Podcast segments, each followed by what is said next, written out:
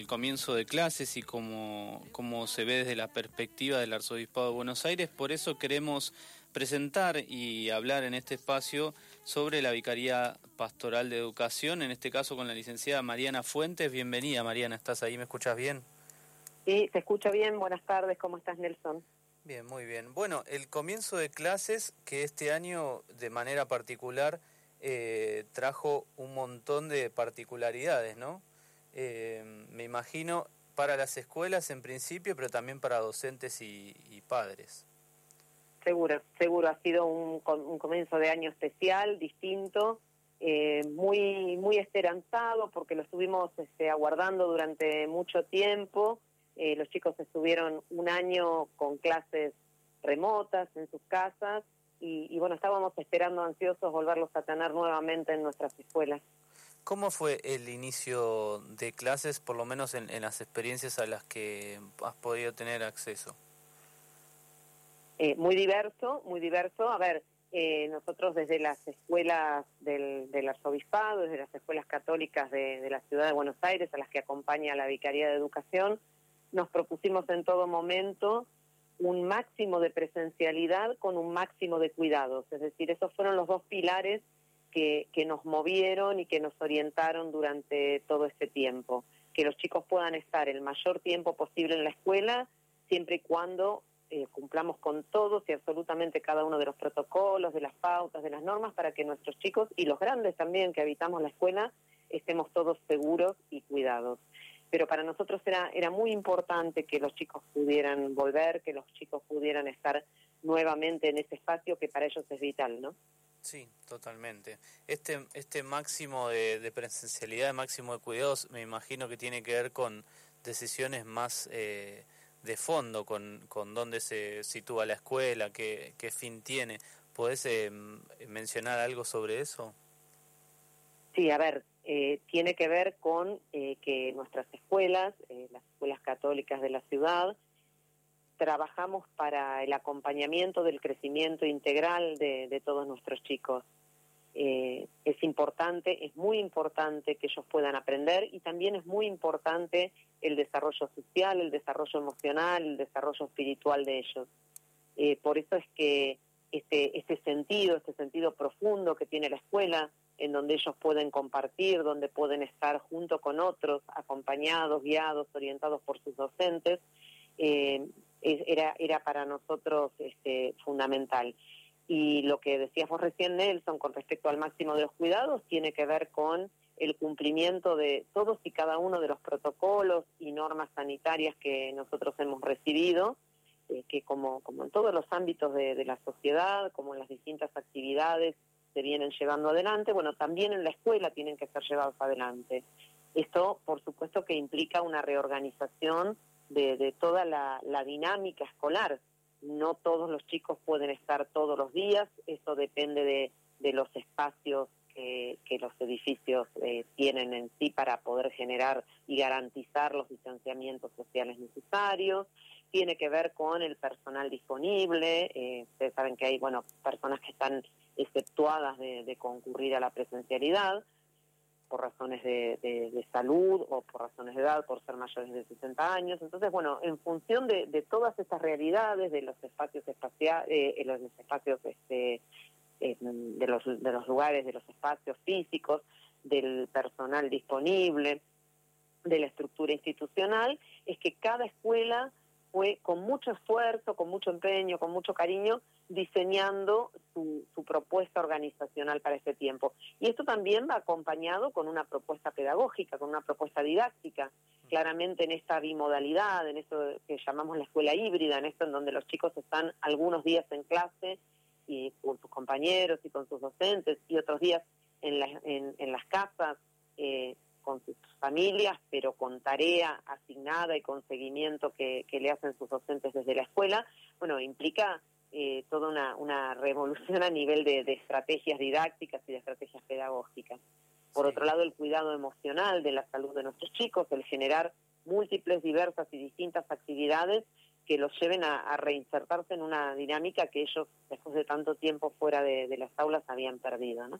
Sí, eh, quizás para vos, de, al estar en el día a día, eh, suena una pregunta muy lejana la que te voy a hacer, pero ¿qué diferencias hay para el común de la gente, quizás no, los que nos están escuchando, qué diferencias hay entre el año pasado o, cuando se pudo como reacomodarse a, una cotidianidad eh, remota con este inicio eh, presencial, digamos? ¿Qué diferencias hay? Hoy los chicos están asistiendo todos los días al colegio, todas las horas, o hay otra modalidad?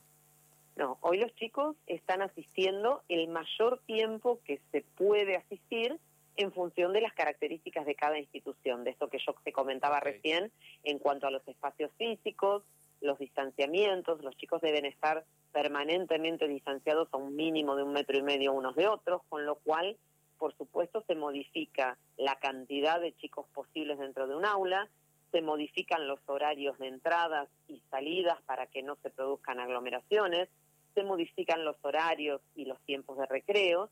Bueno, la cantidad de chicos por aula implica que haya algunos chicos que van algunos días, otros chicos que van otros días al, colegio.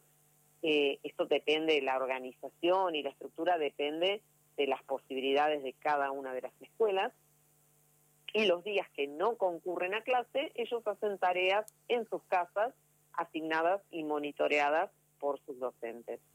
Eh, esto implica, por supuesto, con respecto a lo que vos me mencionabas del año pasado, un cambio radical. El año pasado los chicos solo realizaban actividad remota, solo se veían a través de, los Zoom, los Meet, de los distintos este, recursos y, estrategias eh, de formato sincrónico, o los formatos asincrónicos, es decir, tareas que los docentes le mandaban por distintos medios que también dependían de las posibilidades de cada comunidad educativa. Había comunidades que tenían la posibilidad de tener aulas virtuales, otras que se manejaban vía email, eh, otras que, que mandaban las tareas a los chicos por WhatsApp, pero siempre con los chicos en casa y los docentes trabajando desde sus casas.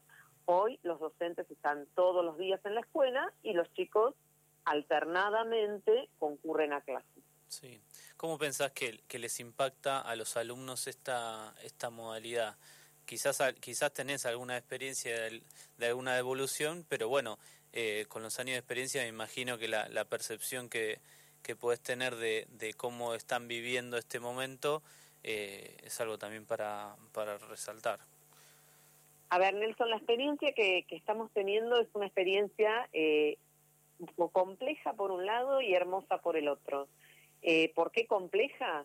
Porque la verdad es que no es simple estar en clase con un barbijo, el docente con barbijo y máscara, eh, a un metro y medio de distancia unos de otros, sin poder compartir útiles escolares, con todas las normas y con todas las pautas que nos establecen los protocolos para cuidarnos. Eso es complejo. También es complejo eh, la, la exigencia de flexibilidad que tenemos porque en función del cumplimiento de los protocolos y eso del cuidado sanitario, bueno, cuando aparece un caso sospechoso de COVID o alguna persona que ha sido contacto estrecho de alguien sospechoso, caso de COVID confirmado, el grupo eh, se, se, aísla hasta tanto el caso se confirme o se aísla por 10 días y deja de concurrir, con lo cual ahí va a haber idas y vueltas. Pero te decía, por otro lado, que la experiencia es hermosa porque los chicos están entusiasmados, porque los chicos viven con alegría esto del reencuentro, porque los chicos disfrutan de esta posibilidad de estar en su lugar que es la escuela. El lugar del chico es la escuela, el lugar natural del chico es la escuela. Es lo que le ordena la vida, es lo que le ordena, le genera rutinas, es lo que le permite vincularse con otras personas. Así que, insisto, la realidad es compleja, es compleja para los docentes también, eh, no es sencillo dar clase con algunos alumnos en el aula, otros que no están en el aula, chicos que también por razones de, salud no pueden estar presencialmente, aquellos que son considerados pacientes de riesgo, eh, siguen su escolaridad desde sus casas. Bueno, todas, todas estas complejidades eh, de, de alguna manera se ven opacadas por la, por la alegría del reencuentro, por el entusiasmo, por lo positivo más allá de que tengamos que ir y volver, más allá de que haya tiempos en los que vamos y tiempos en los que algún grupo tiene que dejar de concurrir, algún docente que, que contrae la enfermedad o que es contacto estrecho de alguien con la enfermedad también deja de concurrir. Sin embargo, eh, insisto, a pesar de eso, la experiencia está siendo muy positiva. Eh, también la experiencia de un año sin escuela dejó muchas huellas en los chicos que poco a poco tenemos que, ir sanando, ¿no? Eh, a los chicos también les, les está costando esto de reaprender. Eh, también para los chicos de, los, de las etapas iniciales o de las etapas, por ejemplo, aquellos que el año pasado hicieron su primer año o su primer grado y hoy están haciendo su segundo grado de primario, su segundo año de secundaria, para ellos es como que están empezando un nivel, porque el año pasado lo vivieron de manera distinta. Entonces también todas esas son experiencias interesantísimas de, acompañar y, de, disfrutar, ¿no?